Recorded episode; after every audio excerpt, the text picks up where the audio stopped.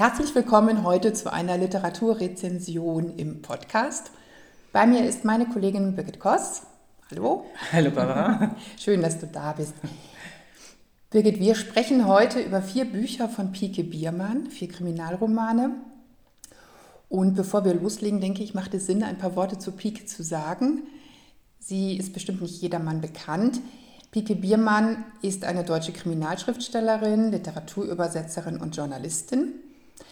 Und sie hat 2020 den Übersetzerpreis der Leipziger Buchmesse bekommen für die Übersetzung des Romans Oreo von Fran Ross aus dem amerikanischen Englisch. Mhm. Ein ganz ungewöhnliches Buch, was zeigt die Vielfältigkeit von Pike Biermann, weil sie einfach mit der Sprache spielt, mit den Genres spielt ähm, und diesen Preis wirklich verdient hat. Und das macht sie aber schon lange, das werden wir gleich auch feststellen. Richtig, Oreo ist ein unglaubliches Feuerwerk an sprachlicher mhm. Fantasie und das hat sie wirklich ausgezeichnet gemacht. Hut ab, kann man da nur sagen. Aber sie ist eben auch bekannt geworden in den 70er und 80er Jahren als Aktivistin der Berliner Frauenbewegung. Sie galt als Frontfrau der westdeutschen Hurenbewegung. Sie war selbst eine Zeit lang als Sexarbeiterin tätig und kämpfte immer für die Anerkennung, dass auch Prostitution eine Lohnarbeit wie jede andere sei. Sie war Mitbegründerin und Vorstandsmitglied der Berliner Prostituiertenorganisation Hydra und sie hat eben auch dann begonnen, Kriminalromane zu schreiben. Dreimal bekam sie den Deutschen Krimipreis. Und wir sprechen heute über die ersten vier, die sie geschrieben hat, die lange, lange nicht mehr zu bekommen waren. Sie mhm. erschienen in den 80er und 90er Jahren, Ende der 80er muss man genauer sagen, und Anfang der 90er Romane, äh, Jahre. Und äh, ja, sie haben so schöne Namen wie Potsdamer Ableben, Violetta, mhm. Herzrasen und 456 in Anlehnung an Billy Wilders 1, 2, 3. Birgit, was haben wir da für Bücher?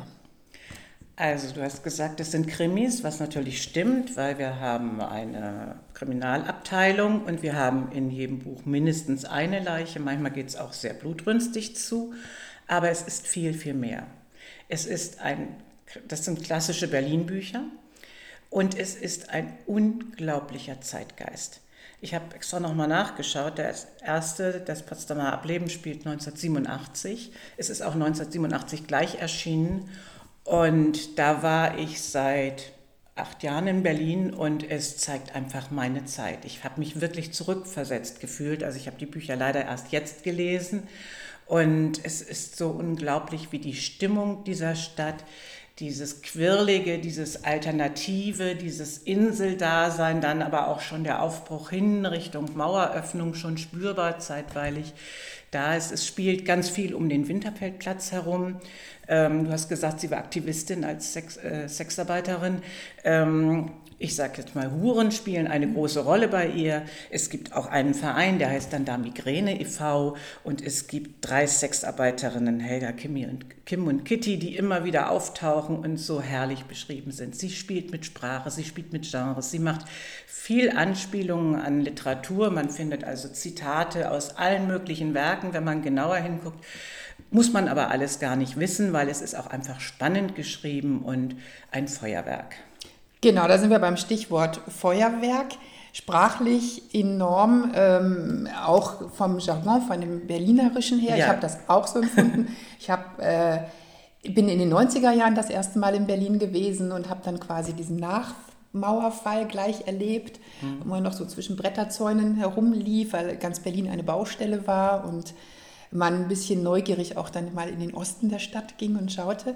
Ähm, wie hast du die Sprache empfunden? Gefunden? Was finden wir da? Versteht man das auch als Nicht-Berliner? Ich denke schon, es ist sehr direkt. Sie hat viel Humor da drin, auch Ironie, aber keine Zynik, würde ich sagen.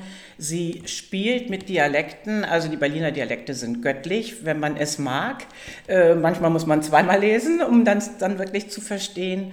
Äh, sie liebt Alliterationen, so raucht der erste Kriminalkommissar Zigarillos mit dem Namen Lucy Lucky Luciano oder das erste Mordopfer überhaupt in dieser Reihe ist eine Redakteurin vom SWB, dem Sender Westberlin. Wir wissen, es hieß früher SFB.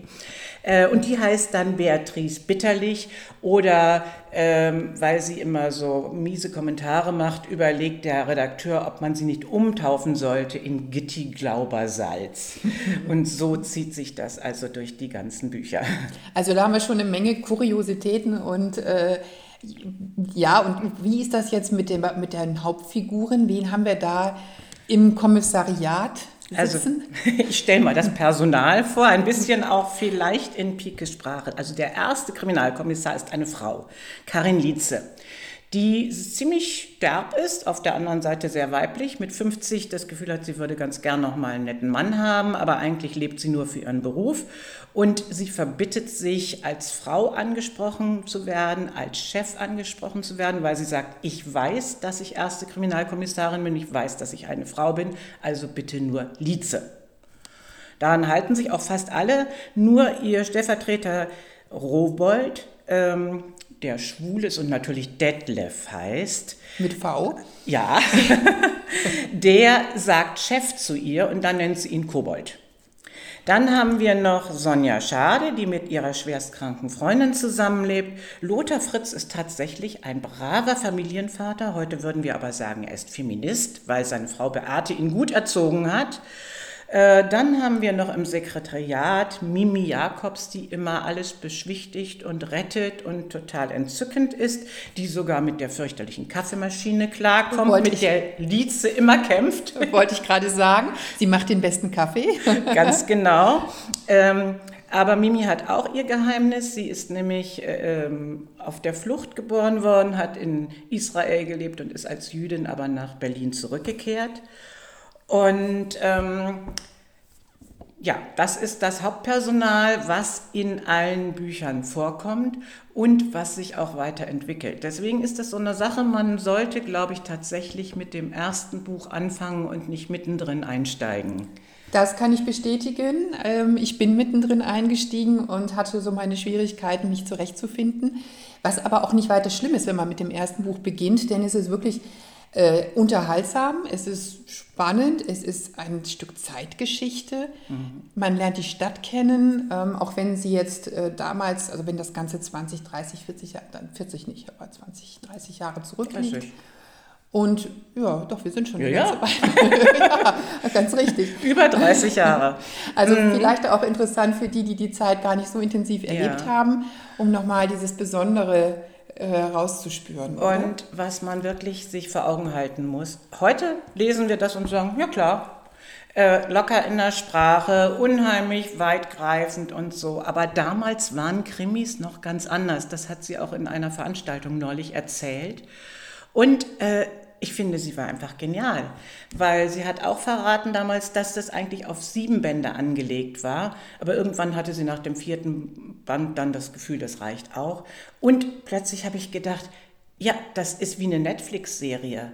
Und heute ist das für uns ganz normal, dass wir sechs, sieben Teile haben und dass das Personal darin sich auch entwickelt, dass wir an deren ähm, Liebesleben teilnehmen, an ihren psychischen Problemen, die sie alle haben, immer bei der Kriminalpolizei und allen Verbindungen, die es da so gibt. Aber damals war das überhaupt nicht üblich. Deswegen waren diese Bücher auch so sensationell und sind sicherlich von den Leuten, die sie gelesen haben, sehr geliebt worden. Ähm, aber sie waren noch schon, also ich glaube, Pik Biermann war ihrer Zeit immer ein wenig voraus. Eben auch mit ihrer Betrachtung der Sexarbeit, aber auch mit vielen anderen Dingen. Und das macht diese Geschichten einfach ganz unglaublich. Das sehe ich genauso. Sie macht die Geschichten un unglaublich und auch immer noch wieder anders äh, gegenüber diesen heute ja wie Pilze aus dem Boden schießenden Regionalkrimis, Urlaubskrimis. Jede Region in Deutschland hat irgendwie so seine Krimireihe, ob Ostfriesland oder Allgäu oder Portugal oder äh, sonst wo in der Welt. Kapstadt. Ähm, mhm. Also äh, es ist nicht zu vergleichen mit diesem mit dieser Mischung, die wir heute überall finden, Lokalkolorit, ein mhm. bisschen Rezepte und so weiter. Gar nicht. Das ist ja eher eine, eine Stadtkrimi, ein, ein, fast würde man sagen, Drama oder irgendwie naja, so eine Geschichte. Man spürt halt ganz deutlich, dass sie Soziologin auch ist und dass sie einen politischen Anspruch hat. Also im zweiten Teil gibt es ein ähm, eine Gruppe von Frauen, die Männer zusammenschlagen, weil sie sagen, wir wollen diese Gewalt nicht mehr haben. Und das nennt sich das Kommando N. John Little. Ähm, N. Joe Little. Mhm. Und dann fragt die Sekretärin, ist das das Zocker-Pseudonym unserer Frauenbeauftragten? Wir haben ja erstmals in den Ende der 80er Jahre einen rot-grünen Senat in Berlin und die Frauensenatorin damals war Anne Klein. Das fiel mir dann auch ja natürlich sofort wieder ein. Also sie hat unendlich viel politische Bezüge drin. Sie äh, hat Anliegen, äh, auf bestimmte Missstände hinzuweisen. Insbesondere, sie ist ja Frauenaktivistin auch, ähm, wie die Situation der Frauen ist, was sich da alles so getan hat. Und das äh, ist sehr deutlich auf der einen Seite spürbar, aber auf der anderen Seite eben mit so viel Humor und Rotzigkeit letzten Endes auch geschrieben, dass man, selbst wenn man da jetzt vielleicht nicht so unbedingt das wissen will, das einfach gut trotz allem lesen kann. Also es ist wirklich so eine Mischung. Es ist nicht so ein bisschen hübsches, buntes Lokalkolorit, sondern es zeigt die Situation der Stadt. Und ich habe mich so zurückversetzt gefühlt. Ähm, ich habe selbst bis 85 in der Nähe vom Winterfeldplatz gelebt. Äh, Im zweiten Krimi gibt es Frauenmorde dort rundum und äh, die sind dann an der Ruine abgelegt. Das war damals eine Institution, die kannte man in Westberlin. Das war einfach so ein bestimmtes Szeneviertel, wo sich aber eben nicht nur Szene entwickelt hat, sondern ganz viel auch an politischem Bewusstsein in dieser Hoffnung, wirklich was zu verändern. Das war die Zeit der Friedensbewegung, der Frauenbewegung, alles war im Aufbruch, es brodelte im wahrsten Sinne des Wortes, weil ja schon klar war, irgendwas würde sich verändern. Dann geht es ja weiter, kurz nach der Maueröffnung, wie alles sich verändert, wie du schon am Anfang gesagt hast. Und das alles hat sie in diesen vier Krimis eingefangen. Also Hut ab vor unserer Kollegin Pike Biermann. Würde ich sagen, Leseempfehlung. Absolut. Vielen Dank, Birgit.